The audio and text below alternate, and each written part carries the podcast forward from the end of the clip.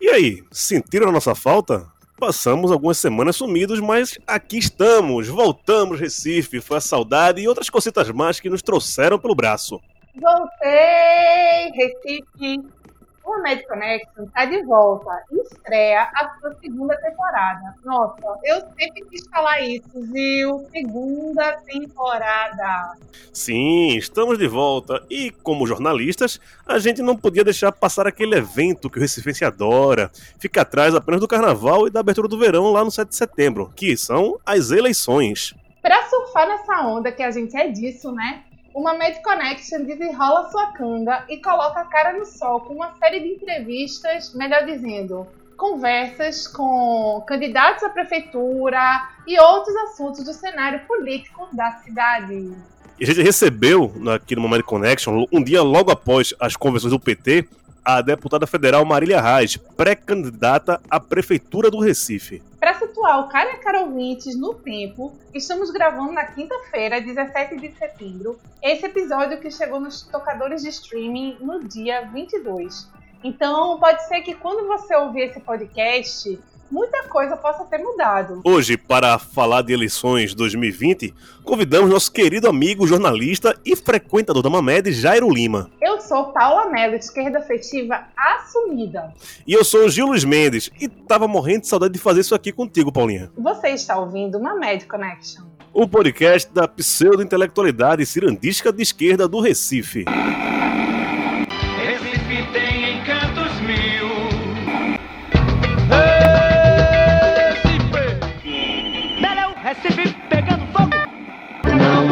Agressive não, não agressive não. Aqui é o caralho. Recife.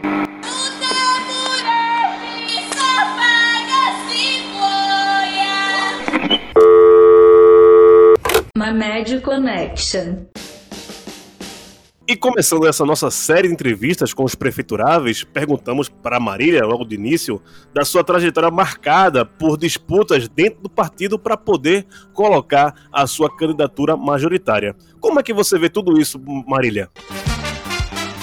Estou muito feliz que deu certo, Gil, e muito animada. Na verdade, a, o contexto político em que se deu essa candidatura de 2020 foi bem diferente de 2018, por isso, desde o início, quando nacionalmente nasceu essa ideia é, da candidatura, de priorizar uma candidatura no Recife, eu já tinha muita segurança de que haveria essa a candidatura nossa aqui.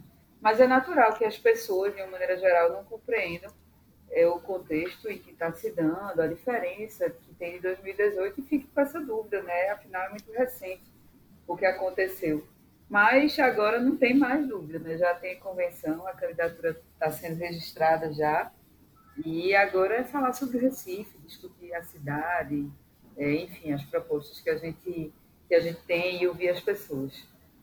É, quando você fala o que aconteceu, você se refere à sua saída da, do, PSD, do PSB?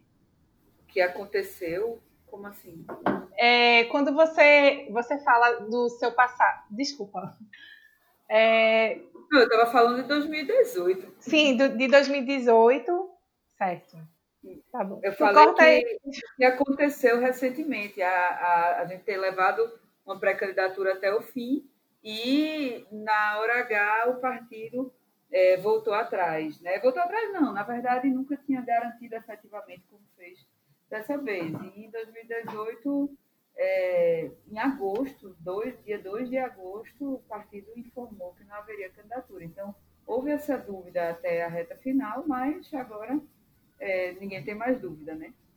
Você estava falando que até, o, até um dia desse você estava ouvindo pessoas desconfiarem da sua candidatura. Como é que você se sente assim, sendo questionada desde sempre, desde o início da sua trajetória política, é, ainda dentro do PSB, dentro do PT, sempre esses questionamentos, assim. Como é que você se sente? Eu acho que essa situação, Paula, me faz a gente crescer muito, me fez crescer bastante. E essas dificuldades fazem a gente crescer muito. Quando as coisas acontecem exatamente do jeito que a gente quer, do jeito que a gente planeja, termina que a gente não tira nenhuma lição disso. Mas e acho também é, acredito que, no mínimo, metade dessa dificuldade que eu passo é pelo fato de ser mulher. Pernambuco não é um estado fácil para as mulheres que estão na política. E, com certeza, se fosse um homem no meu lugar, não teria passado pelas dificuldades que eu passei.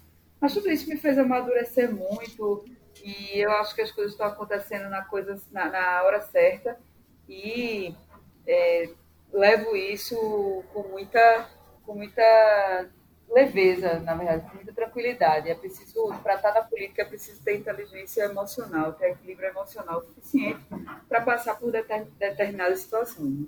É, por que, que, é tão difícil ser mulher na política ainda, Marília? Como é que é? O que, que, que, acontece de fato assim nos bastidores que, que impedem a execução assim do seu trabalho? Não é que impeçam, se impedisse eu não estava aqui, né? Exato. É. impede, muitas mulheres terminam sendo impedidas, é, mas é mais difícil para a gente. A minha, ainda bem, estou conseguindo é, ultrapassar esses obstáculos, mas é muito difícil, Paulo, é muito difícil. Vai desde assédio, é, desrespeito nesse sentido, até o desrespeito político mesmo, uma, é, um desrespeito na hora das articulações, é, tudo isso, o espaço da mulher. E aqui, aqui em Pernambuco, quando eu chego lá na Câmara e falo a presença das mulheres na política, como é aqui em Pernambuco, todo mundo fica impressionado. Na história de Pernambuco, eu sou a quarta mulher a chegar ao Congresso Nacional, isso é muito pouco. Na, na, Câmara de Vereadores, na história da Câmara de Vereadores, somente 17 mulheres foram vereadoras, são 39 a cada legislatura. Então, é uma, uma situação que não é fácil. Mas eu, eu acredito essa dificuldade ao próprio machismo é, da sociedade de uma maneira geral. Né? Nossa sociedade é estruturada é, no machismo, no patriarcado, então isso isso repercute nas diversas áreas nossas, inclusive principalmente na política, que é um espaço majoritariamente masculino. A gente incomoda quando chega nesses lugares. E tem a própria é, função que, é, que nos é dada, né, da, de cuidado que é dada à sociedade da, mulher, que termina dificultando. Né? A gente é, precisa resolver mil coisas antes de ir para os afazeres da política, uma agenda, uma agenda que não é aquela agenda fixa como um trabalho normal, digamos assim. Então, isso dificulta a nossa vida. Por exemplo, eu sou da, dos três senadores e 25 deputados federais, eu sou a única mulher. E, uhum. minha gente, não é, não é 90% das pessoas, não. 100% das pessoas, quando me encontravam no início do mandato, diziam: e sua filha vai ficar com quem? Quando você vai, se você vai se mudar para Brasília, vai levar ela? 100% das pessoas.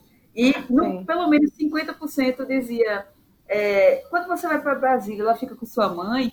Quando eu dizia, né, não, não vou levar para Brasília, e tal, dizia, ah, e quando você vai, ela fica com quem? Com sua mãe? Ou seja, já é algo automático na cabeça das pessoas. O pai desaparece da, da pergunta, né? Exato. E aos homens eu tenho certeza que não fazem essa pergunta. Nem quem é que teu filho fica e tudo mais. É natural, ele vai para Brasília, volta e, e fica por isso mesmo. Isso gera também uma culpa na gente, né? Tem que, é como eu disse, para estar tá na política é, tem que ter um equilíbrio emocional grande, pra, porque assim, se eu fosse me culpar por isso, poxa, vou, vou deixar minha filha e tal, eu vou ser uma mãe ruim não sei o que, e, e não é isso, né? A gente tem que ter toda a compreensão do que acontece. Marília, ainda pegando nessa questão de gênero, é, acho que pela primeira vez você teve alguma outra candidatura, outra vez que teve duas mulheres concorrendo a Prefeitura do Recife talvez não tivesse duas candidaturas competitivas, vamos colocar assim, que hoje se coloca com você e com a Patrícia Domingos. Como é que você vê também essa outra candidatura de uma mulher, mas de campos opostos de, de, ideologicamente dentro da eleição desse ano? Acho que é uma grande evolução, principalmente se tratando do Recife, de, de Pernambuco, né, com esse contexto que a gente vinha falando de como funciona aqui no nosso estado, como é historicamente. Eu acho que é um avanço, apesar das divergências ideológicas, com certeza ela ela sofre hoje mesmo. Ela sofre não, porque ela não é da política, né? Eu estou aí há 12 anos na vida pública, mas se ela por acaso continuar na política, vai sofrer episódios parecidos com o que eu com o que eu sofri ao longo da minha vida, principalmente é, não sei não sei se tanto quanto eu, porque eu comecei muito nova, né? Eu, eu me elegi a primeira vez com 24 anos e era solteira, jovem e tal, então isso é, dá, dá pano para manga para quem quer também desqualificar pessoalmente a, a mulher que está na política, e é um artifício usado desde Cleópatra, eu digo muito isso. Cleópatra era, falava 15 idiomas, eh, fazia articulação diplomática, cuidava da economia do país dela e ficou conhecida é, por mil outras coisas, menos por isso. Então, a, a desqualificação pessoal faz parte de tentar é, intimidar as mulheres nesses espaços. E eu passei muito por isso. Quando você está mais velha, né, entra mais, velha, mais mais velha não, né? Mas não tão jovem assim, termina que não sofre tanto com essas coisas. Mas é, nós mulheres, nos diversos espaços, principalmente os espaços masculinos, passamos por episódios parecidos. E isso vai também abrindo portas para outras mulheres se encorajarem a enfrentar essas dificuldades. Deputada, é do, a gente está vendo nas pré-candidaturas que três candidatos da direita, a gente pode colocar assim, estão se apoiando no nome do presidente da República, né, do Jair Bolsonaro. É, como é que você isso, vê isso? Você vê como um, um, um tipo de apelo para pegar o, o, eleitor mais conservador ou um tipo de, de racha dentro do, desse campo conservador no Recife? Eu vejo mais como, como um apelo eu vejo mais como um apelo para tentar ganhar voto e, e, tentar nacionalizar uma, uma campanha. Não sei até que ponto isso, isso é bom, porque, na verdade, quando o Constituinte é, é, definiu que as eleições seriam em, em momentos diferentes, foi com essa intenção de priorizar o debate local, para que a, a questão municipal não fosse engolida pela questão nacional. E é importante é, que se converse sobre o município também, que claro que tem implicações, né, a própria política econômica, tudo que, que, é, que a gente decide lá no Congresso, que o presidente implementa, é claro que repercute em todo o país, mas é importante também a discussão de questões locais, inclusive na época da Constituinte tinha é, um grupo de parlamentares, de constituintes, que de, defendiam que as eleições se dessem em três momentos, um momento nacional, de presidente é, deputados federais e senadores, outro momento estadual, de governador e deputados estaduais, e um momento municipal, justamente para de prefeito e vereadores, justamente para dividir esse debate. É, acho que eles querem mesmo fazer um apelo, ganhar voto e tudo mais, e eu acho que é uma visão um pouco equivocada, sabe, gente, da, de, como, de como se consegue voto, de como se faz a política, é fazer a política por meio de intermediários, de cabos eleitorais, é, aqui em Pernambuco terminou se acostumando, né? Porque o grupo que está no poder não tem lideranças que, que se consolidaram, que se constituíram e terminam sempre buscando as muletas para se, se apoiarem. Mas eu acho que essa, essa forma de fazer política, mais cedo ou mais tarde, vai ficar para trás, de estar tá buscando sempre se apoiar em cabos eleitorais, é, intermediários, em, em exército de candidatos, em, lideranças, enfim, claro que são importantes candidatos, lideranças políticas, a gente tem que respeitar, mas não tem que basear uma eleição nisso. É assim que eu tenho feito nos últimos tempos e tem dado bastante certo. É, deputada, mas você estava falando que é, durante a pandemia está sendo mais difícil chegar nas bases. É, como é que está sendo a elaboração da campanha? Você ainda está pré-candidata, né? Mas como é que está sendo a elaboração das estratégias de campanha? Vai ter muita rua? Como é que está sendo preparado isso? Assim? Eu acho, Paula, que isso vai ser um aprendizado no curso do processo, né? A gente vai vendo como é que fica, como é que fica a própria situação da pandemia, né? Para definir qual vai ser a agenda de como é que a gente vai se, se comportar, né? E a gente tem visto, pelo menos eu tenho notado, né? Eu acho que vocês jornalistas que são bem observadores mais do que eu, notam também que esse comportamento muda de acordo também com a corrente política, porque quem cola, como vocês estavam dizendo mais nessa questão de Bolsonaro e tudo, é, tem ido, tem usado menos máscara, né? Tem tem feito campanha de uma forma mais diferente, digamos assim. Eu tenho observado isso um pouco. Já a gente que não tem esse vínculo com Bolsonaro é, tem tido um pouco mais de receio, de cuidado, né, é, nessa, nessa situação toda. Não sei como é que vai ficar, né? A gente já está vendo aí previsto, é previsto a volta às aulas das faculdades. É, não sei como é que vai ficar essa questão dos eventos. Eu acho que no curso do, do processo a gente vai, a gente vai moldando. Mas as redes sociais têm sido um grande instrumento, né? A gente mesmo, desde desde que começou a pandemia. Na verdade, começou a, a pandemia do coronavírus justamente na semana que a gente estava planejando é, iniciar as reuniões nas comunidades e tudo para discutir o programa de governo. E aí a gente se adaptou, entrou com as redes sociais, com as rádios comunitárias, tentando se comunicar ao máximo com a população, grupos de, de WhatsApp, e a gente vai se adaptando ao momento. Deputada, a gente falou muito da questão política como coisa macro, mas queria falar sobre o Recife, né? Sobre a cidade. É, tá na, na questão da infraestrutura urbana, o que é que a senhora Quais são as suas propostas? O que é o que você vê hoje que é mais deficitário na, na, questão urbana dentro da cidade? Hoje, eu acredito que em relação à questão urbana, é primordial que a gente, que a gente fale da moradia. Recife hoje voltou a ter palafitas na mesma intensidade que tinha há mais de 20 anos. E isso mostra que há uma crise, uma crise de, de colocar de lado o combate às desigualdades. Né? Isso eu venho dizendo já há, há muito tempo, que é refletido é, tanto, tanto pelas políticas nacionais, que do desmonte do, do estado de bem-estar social que a gente construiu nos últimos tempos, né? é, a própria precarização das relações de trabalho, tudo isso, e o, o descaso na própria cidade, de, de não ter uma política de moradia é, digna numa cidade tão desigual e que tem um déficit habitacional como o Recife tem. Então, a questão das palafitas é, é algo que toca desde que desde as pessoas que passam e vêm, mas principalmente quem mora naquela situação. E a gente que, que frequenta, que, que vê de perto a situação dessas pessoas, é, não dá para aceitar que ninguém viva daquela maneira. Então, é necessário que haja uma política de habitação, mas que também haja uma política de, de urbanização daqueles espaços onde, onde estão as palafitas, né? que a gente possa tirar as palafitas, colocar as pessoas no, nos lugares dignos para se morar e que ali a gente entregue outro equipamento, outra, outro, outra alternativa de uso para aquele espaço para a população. Então, essa é a nossa principal prioridade. Hoje, mais de 30 mil pessoas vivem em palafitas e é algo possível de se fazer, mudar, mudar essa realidade. É, outra questão importante é. Ah, mas a gente está falando de infraestrutura, né?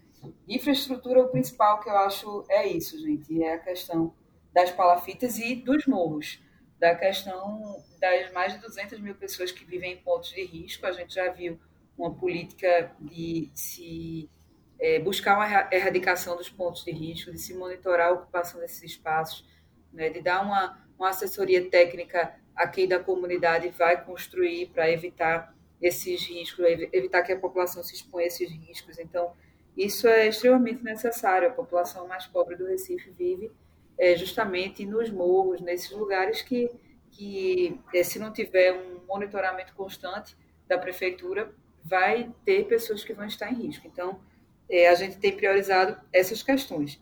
Em termos de infraestrutura viária, eu não acho que seja essa essa grande questão, o grande gargalo da, da mobilidade. O grande gargalo da mobilidade que a gente enxerga é a priorização. Hoje, a mobilidade é pensada na cidade pela ótica do carro, quando somente 15% das pessoas andam de carro na cidade e é, justamente é o carro que, que congestiona, que causa toda essa, essa confusão que a gente vê no trânsito do Recife. É, mais de 70% das pessoas usam transporte coletivo e a pé, e 15% se, se locomovem de bicicleta e a pé. Então, é, tem que haver uma outra dinâmica na cidade. Eu uso como exemplo uma, uma etapa do projeto Capibaribe Melhor, que, por sinal, gente, não sei se vocês sentem a mesma coisa que eu, mas é, é tem projetos na cidade que se fala, fala, fala e, de repente, é, esquece, né? Sim, Parque Capibaribe, por exemplo, né? Então, Capibaribe Melhor é um deles, que era um projeto, assim, é fantástico, que tinha dinheiro para financiar é, com o PAC. Na época, o Brasil estava lá pipocando PIB, tudo, PAC rolando. E, e não foi para frente e ninguém fala mais sobre isso, né? Não, não se fala uhum. mais. É, a navegabilidade do Capibaribe também, ninguém fala mais sobre o assunto. Esqueceram que um dia tocaram nesse assunto aqui, aqui em Pernambuco, no Recife. Enfim, é, mas tem uma etapa do, do Capibaribe Melhor, não sei se vocês se lembram, mas que, que compreendia pontes de pedestres é, uhum. do Rio, Capibaribe. Eu acho fantástico isso, porque é, você dá uma dinâmica diferente à cidade. Você faz que a pessoa que mora, por exemplo, ali na Roda de Fogo, é, na Torre, enfim, é, se, se desloquem para a Zona Norte, para Jaqueira, para Casa Forte, sem ter que arrodear a cidade toda, sem ter que pegar um ônibus para arrodear a cidade. Então, é, a gente pode retomar esse, esse projeto, por quê? Porque você pode dar uma dinâmica diferente, as próprias linhas de ônibus, a, as possibilidades que as pessoas vão ter de se deslocar na cidade. No projeto do Capari melhoram compreendidas 12 pontes dessa, de pedestres. E dá para fazer também, já que, dá, já que, que são pontos de pedestre, dá para fazer de pedestres e ciclistas, com acessibilidade também. Tem uma ponte no Monteiro, né, que é nesse, nesse formato. Mas ali por trás do Parque Santana, né? Isso. É perto, perto ali da, da Escola Silva Jardim. E, mas Sim. tem escada, né? Não, não, é, não tem uma boa acessibilidade. E são projetos mais baratos, mais viáveis de se fazer do que viadutos, do que é, essas obras maiores, que a gente sabe que no momento que o país vive é mais difícil de se colocar em prática. Então, acho que a gente tem que olhar projetos mais simples, mas que invertam as prioridades é, do, do, que são hoje, né? que é o carro, quando na verdade a cidade tem que ser pensada de outra forma. É, mas a senhora sabe que vai estar mexendo no vespeiro aí, né? Falar de que vai mexer com carro no Recife, uma cidade que tão apaixonada por, por carro, a senhora sabe que isso é, é, é complicado. Mas, não, mas, veja, mas, não é, mas não é, é, chegar e dizer ao carro, olha, vá lá, vá para o inferno, que você não quer. Não, não é isso. É você, é você dar uma dar uma viabilidade maior quem usa o transporte coletivo, fazer que o transporte coletivo ande. É claro que a gente quer mais qualidade, né? Tem que fazer essa cobrança também. Mas, mas se o transporte coletivo andar, se as ciclofaixas tiverem uma lógica, uma rota, tudo isso a gente vai, a gente vai conseguir, vai, vai conseguir começar, pelo menos, a reorganizar a, as prioridades e o transporte e a mobilidade no Recife. Agora, mexer em vespeiro, principalmente em relação a quem tem poder, e eu não estou falando de quem tem seu carrinho que está se locomovendo, estou falando de outros setores econômicos que têm poder e que são afetados diretamente por isso. Eu acho que o Recife, Pernambuco já viram que eu não tenho problema de fazer isso, né?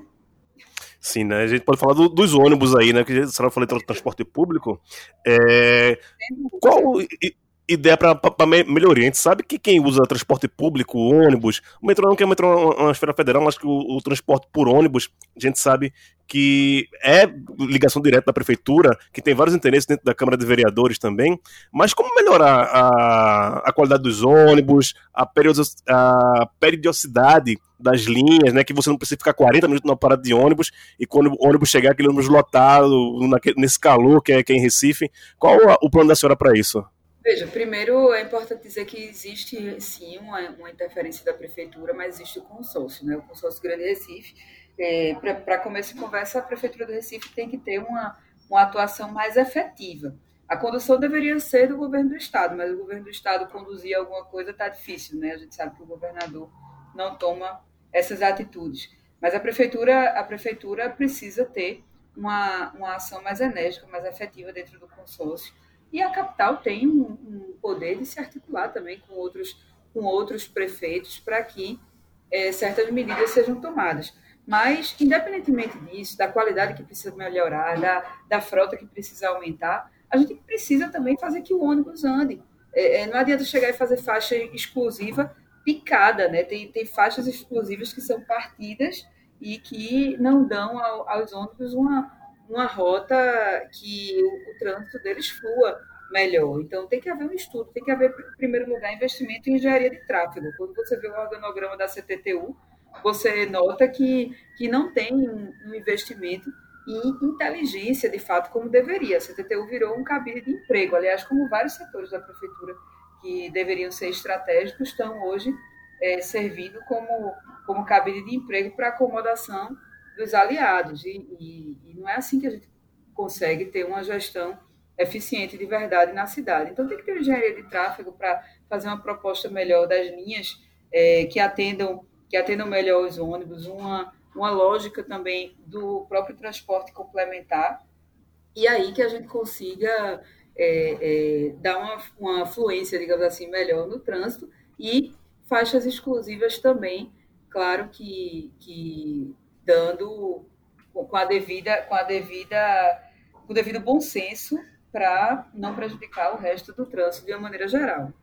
Deputada, é, como é que vai ser o teu mandato assim em relação às comunidades? Vai ter participação popular? É, as comunidades vão ser ouvidas? Como é que está sendo é, pensado essa parte? Eu acredito que tem que ter uma participação popular. É, não dá para a gente ter uma gestão sem ouvir as pessoas, ou então fingindo que ouve, como, como a prefeitura faz atualmente. Eu nem sei se existe ainda. Eles, eles faziam um, um projeto que era Recife Participa, que na verdade não, não era nenhuma participação efetiva é, que existia com ele. Era uma, uma reunião de, de lideranças comunitárias, mas participação mesmo de quem está na ponta não tinha. Eu acredito que tem que ser, tem que haver sim uma participação popular, mas não nos moldes é, antigos, né, do antigo orçamento participativo. Tem que ter, tem que se, seguir a mesma lógica, mas tem que usar de outras ferramentas, como por exemplo é, os meios tecnológicos. Na verdade, o que deveria haver, Paula, era um prontuário único do cidadão. Deveria haver um, um cadastro único para haver essa participação no dia a dia, uma gestão, uma gestão colaborativa em que as pessoas participassem no seu dia a dia. E com isso também a gente tivesse uma, um acesso a, aos serviços que aquela pessoa usa, é, a, a resposta àqueles serviços e tudo isso se, se faz usando a tecnologia para incluir socialmente e não para excluir, como a gente tem visto muitas gestões eh, se utilizando. Quem tem seu smartphone e, e, se cadastra, por exemplo, quem tiver seu smartphone se cadastrar num, num programa da prefeitura, vai poder ali, desde eh, mostrar que está com um problema na sua rua, eh, na sua comunidade, até uhum. marcar uma consulta de uma consulta no posto de saúde, dar um retorno sobre como foi aquela consulta, receber um retorno sobre aquela reclamação que foi feita, e com isso você consegue acessar tudo o que aquela pessoa está é, participando na cidade. Eu acho que assim é, é, mais seria mais efetiva uma gestão participativa do que como era antigamente, que tirava as pessoas de casa, que levavam para uma votação, terminava tendo, tendo briga de um vereador com o outro, e qual era o vereador que era mais forte para mobilizar, para votar aquela obra. E também não, não deve se haver uma votação de obras específicas. Eu, por exemplo, sempre fui contra é, obra de morro, de contenção de barreiras, de encosta, ser votada em orçamento participativo. Não deveria ser assim. É, é, obra de morro, de encosta, é uma questão de urgência, é uma questão de, de uhum. proteção à vida e que deveria se passar é por avaliações é, constantes da prefeitura sobre quais os pontos que estão em risco e que devem ser é, feitos com prioridade. Deputada, é, eu vou trazer aqui uma pergunta do, do, de amigos da, da, área cultural. Boa parte do nosso público também, nossos ouvintes são da, dessa área, que é o. As, não vou dizer às vezes, mas como a, a prefeitura relapsa em relação aos artistas, principalmente na maior festa que é administrada pela prefeitura, que é o carnaval, né? Você toca em fevereiro e recebe outubro, novembro, quase batendo um ano para receber um cachê que você tocou em, em fevereiro. E isso não falo nem também dos grandes artistas, aqueles que tocam no Marco Zero, esses também, quando são locais, né? Mas, sabe, o grupo de, de Caboclinho, o grupo de Maracatu, que vivem o ano todo para ter a, a, a, sua renda ali no carnaval, e muitas vezes é deixado de lado, sabe? E sempre, isso né, são várias gestões, mais de 10 anos que isso existe, Há um plano da senhora para terminar com isso, para valorizar a cultura é, financeiramente, realmente? Falar, olha, aqui está o dinheiro de vocês, tocou, se apresentou e já recebe? É, desde meu, desde meu primeiro mandato que eu, eu trabalho muito essa questão e cobro que a prefeitura é, efetive esses compromissos com, com os artistas, né? Inclusive, fui autora de um projeto que obrigava a pagar, que obrigaria a prefeitura a pagar 50% do cachê adiantado então, essa é uma das nossas propostas, que o artista receba 50% do cachê adiantado, né, que é, o artista tem custos para se apresentar, não somente o artista, mas toda a estrutura que envolve a apresentação. Então, esse projeto que eu apresentei na Câmara é um dos nossos compromissos, mas também é preciso haver um, um suporte aos artistas na relação burocrática, porque é, a maior parte das vezes que não se paga o cachê se dá a desculpa de que ah, não deu porque a pessoa, o artista, a entidade não estava organizada e tudo mais. Então, tem que haver suporte para a organização burocrática para que é, as pessoas não deixem de receber por causa disso. E, claro, a valorização da cultura todo ano, né? Porque, na verdade, o que o, o grupo que está à frente da Prefeitura e do Estado hoje fizeram com a cultura foi resumir as atividades culturais a festivais. Não há um fomento cultural permanente. Se tem o, o ciclo de carnaval, o ciclo junino, uma coisinha ali no final do ano, da parte do governo do Estado, é, tem carnaval e um pouquinho ali para o FIG, e ultimamente nem isso mais tinha tido, e São João e Chau, e, e os artistas o ano todo ficam é, relegados ao último plano, e fora que a cultura não é somente apresentação, não é somente show, existe toda uma, uma área é, transversal da cultura para se integrar com a educação, com a própria assistência social, com diversas, diversas outras questões da cidade que, que é necessário integrar então, deputada, é, a gente, para não deixar de contextualizar a pandemia, né, e o impacto que, pelo menos, eu quero ver como é que vai ficar essa campanha do PT. Por que eu digo isso? Porque vamos contextualizar.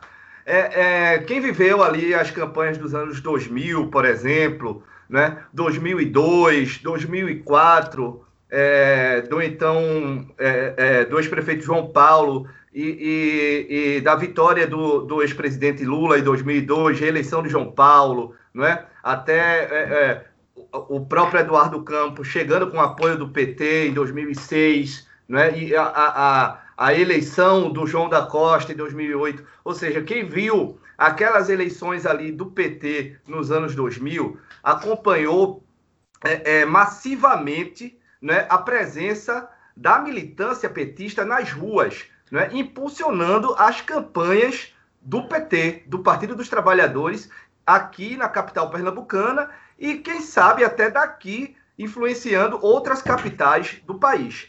Né? Agora, em meio à pandemia, a gente sabe que existem as limitações né, da presença da, das pessoas nas ruas, né, desse convencimento, desse corpo a corpo, desse boca a boca é, da, é, da militância petista tomando as ruas, não é? Para levar e impulsionar é, a campanha do partido. É, e, e, aí eu gostaria de saber como suprir essa carência, digamos assim, de uma maior é, é, é, é presença das pessoas, da militância do PT nas ruas em meio a essa pandemia. Jairo, é uma boa pergunta. Eu vou responder diferente da pergunta que os meninos fizeram no início sobre é, a campanha de uma maneira geral, né? De como a campanha vai se dar de uma maneira geral. Eu respondi mais, mais no início que é, a gente vai ter que se reinventar no curso do processo, que a gente não sabe como vai, como vai funcionar. Mas em relação a essa atuação da, da militância petista de esquerda de uma maneira geral, né? Aqui, aqui no Recife, eu acho que na verdade, a gente está precisando se reinventar e se atualizar em relação ao uso das redes, eh, de uma maneira geral, não somente para a eleição, mas o que eu noto é que as lideranças, é, e eu falo por mim mesmo, eu estou no processo de aprendizado, as lideranças e a militância de esquerda precisam precisam se reinventar no uso das redes, porque o que a gente tem visto é que o movimento da direita tem se dado muito é, nas redes sociais e, e muitas vezes com, com as fake news, com outras é, situações robôs, que não né? são. Né? Exato, robôs e tudo. É, não que a gente vá é, lançar mão desses artifícios, né? Mas, hum. mas é preciso haver uma, uma articulação, um movimento aí nesse jogo de xadrez das redes sociais para que a gente não perca o espaço, porque, é, na verdade, as redes estão cada vez mais fazendo parte da vida das pessoas, é, a, a, as relações virtuais, né? Então, isso impacta não somente na campanha, mas na, no dia a dia, né? na construção política. Então, eu acho que nós da esquerda precisamos sim, isso a gente tem feito vários debates sobre isso, não somente dentro do Partido dos Trabalhadores, mas do campo político de uma maneira geral, sobre como suprir essas necessidades, né? sobre como mudar esse, esse modus operandi aí em relação às redes do nosso campo é, de uma maneira geral. Mas a gente vai vai conversando com essas pessoas que estão acostumadas a estar na rua, se, se efetivamente não puderem estar na rua, para que a gente tem uma militância virtual organizada, né? Que é uhum. isso que a direita tem feito, claro, usando esses artifícios aí, mas que a gente possa organizar essa, essa militância de uma maneira parecida como a gente organizava a, a militância de rua. Eu faço isso já há algum tempo. As pessoas que que falam com a gente, que se comunicam via rede social, a gente mantém um contato e, e isso nos dá um, um exército, digamos assim, uma, um, uma boa base de suporte que, que nos possibilita interagir com as pessoas sem intermediários. O pessoal está acostumado, vocês que estão me ouvindo aí, é, quem acompanha mais a política está acostumado aqui, o candidato a prefeito ou a prefeita, na verdade prefeito, né, que é prefeita, poucos tiveram aqui no Recife que a, hum. o candidato a prefeito tenha essa relação com o eleitor por meio de candidatos a vereador, de lideranças comunitárias.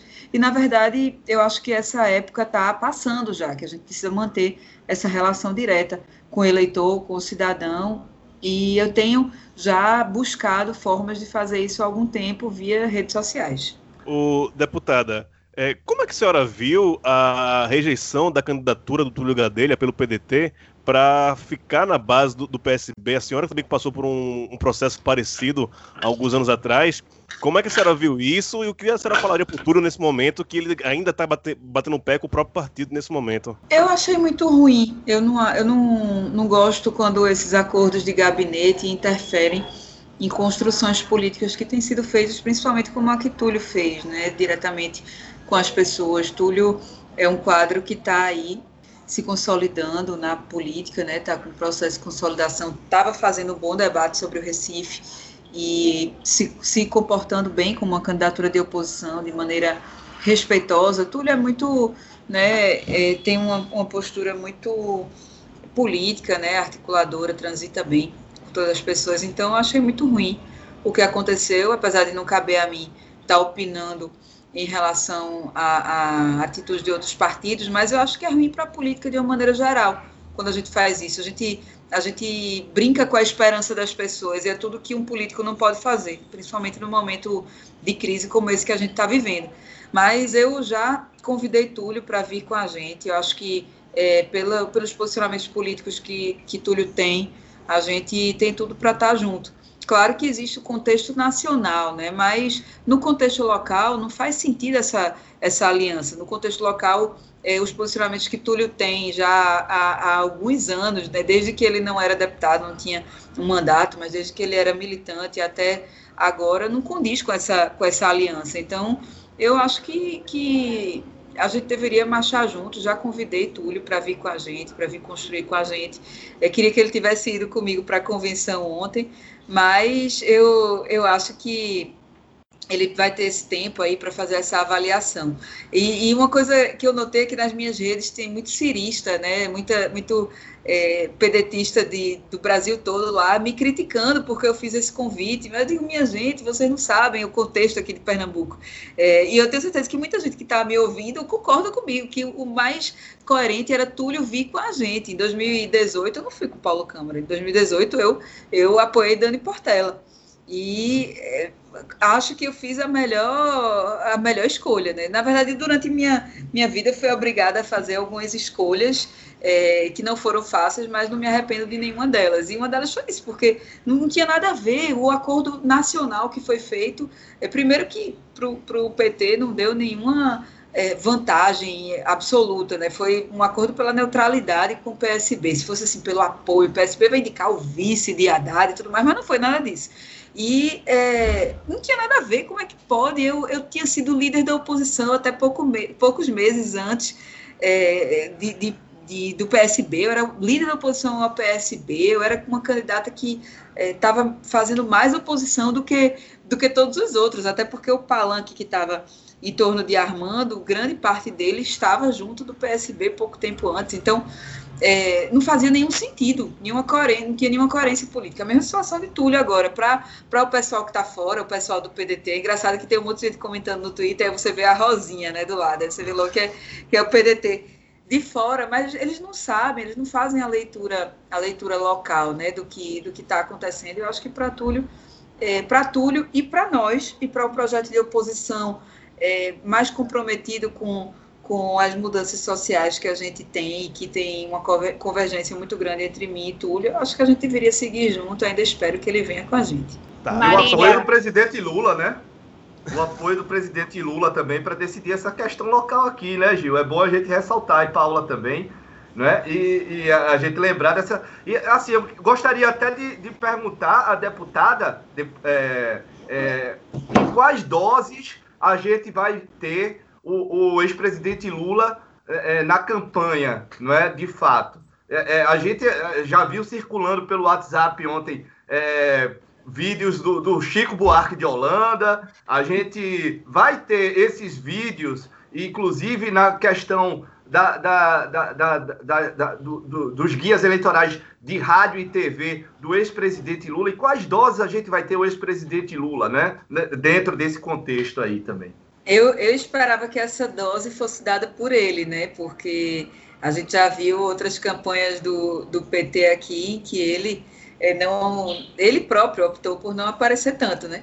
Mas Sim. eu fiquei, ele gravou um vídeo bem lindo para mim e a gente exibiu ontem e ah, não sei se está circulando também, mas esse de Chico, eu acho que foi o próprio Chico que viralizou, porque a gente ia, ia tava guardando as sete chaves para fazer surpresa na convenção e de repente eu comecei a receber de gente do, do Brasil todo e fiquei muito feliz, porque ontem é, foi por acaso, não foi planejado, foi a data que completou 41 anos do comício de Santa Amaro, não é da nossa época, eu não era nascida ainda, vocês também não, mas foi um comício bem histórico aqui, e Chico estava nele, né, Chico veio para ele.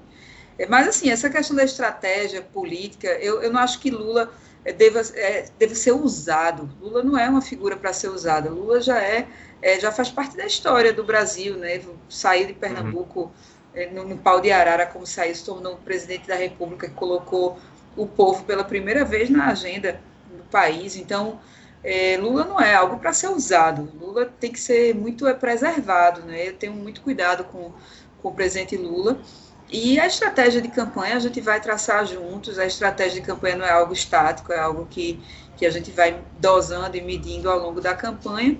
Mas estou muito feliz mesmo de ter tido esse apoio, essa, essa consideração do vídeo muito bonito que ele gravou para mim. É, as, pesqui as últimas pesquisas, ainda com nomes de pré-candidatos que acabaram não sendo confirmados, mas, mas estão ali. Patrícia, você, Daniel Coelho, João, João Campos, todo mundo no mesmo patamar. Como é que você vê isso, assim, de estar todo mundo no 13% ali, essa disputa tão apertada? A gente ainda está na pré-campanha, mas a gente vê um cenário que está bem dividido ainda, né?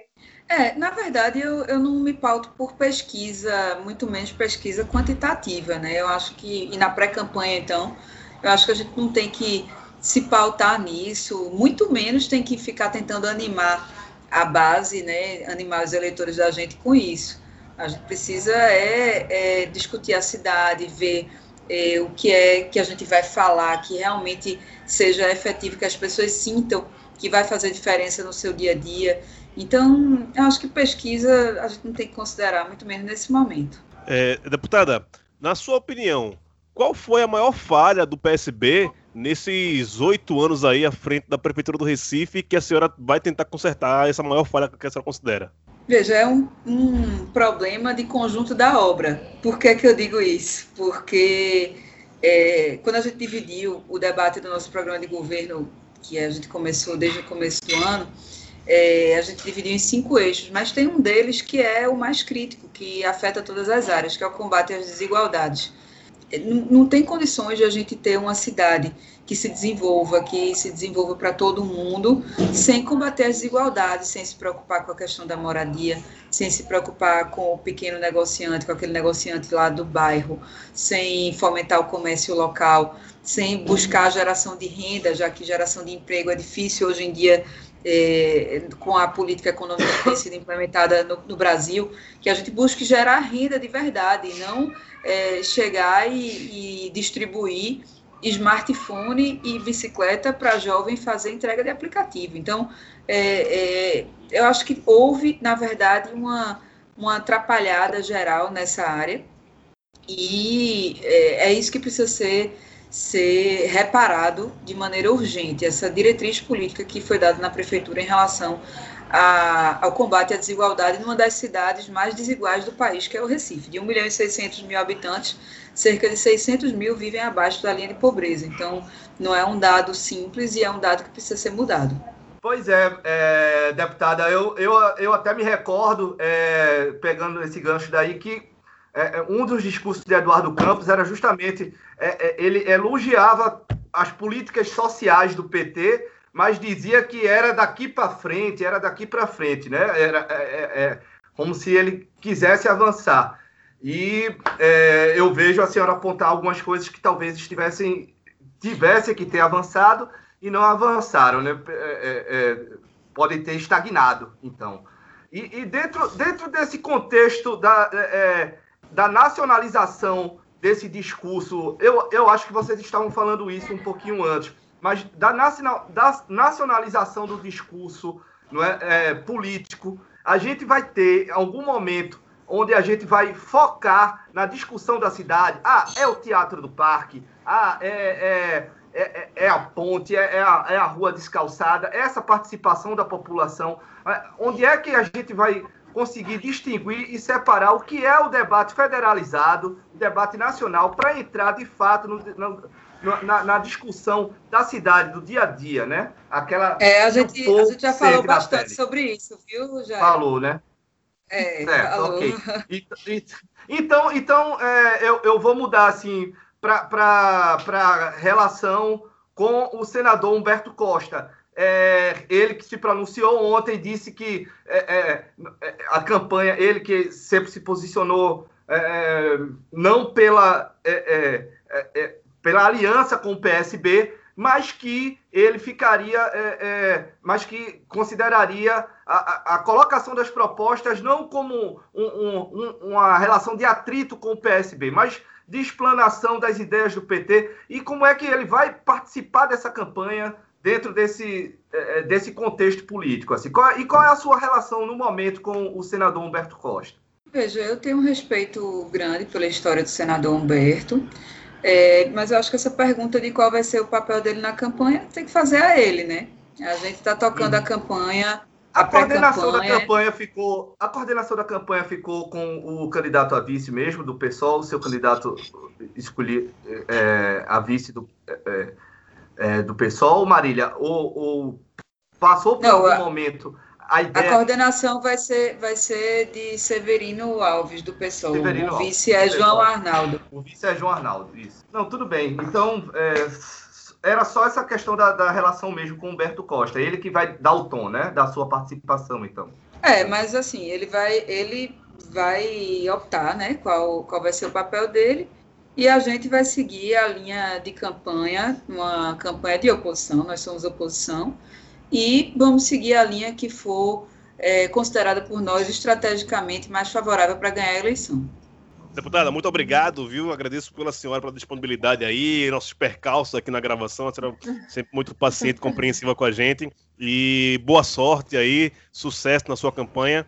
E precisando aqui do Mamed Connection, conte com a gente. Se um dia quiser também tomar, quando a gente puder tomar uma na Mamed, chame a gente também que a gente vai. ah, eu gostei. Vai ser legal. Eu gosto muito do podcast de vocês, eu, eu, escuto, né? Quando tenho tempinho eu fico escutando. E queria agradecer a, a oportunidade aqui, a todo mundo que está nos ouvindo também.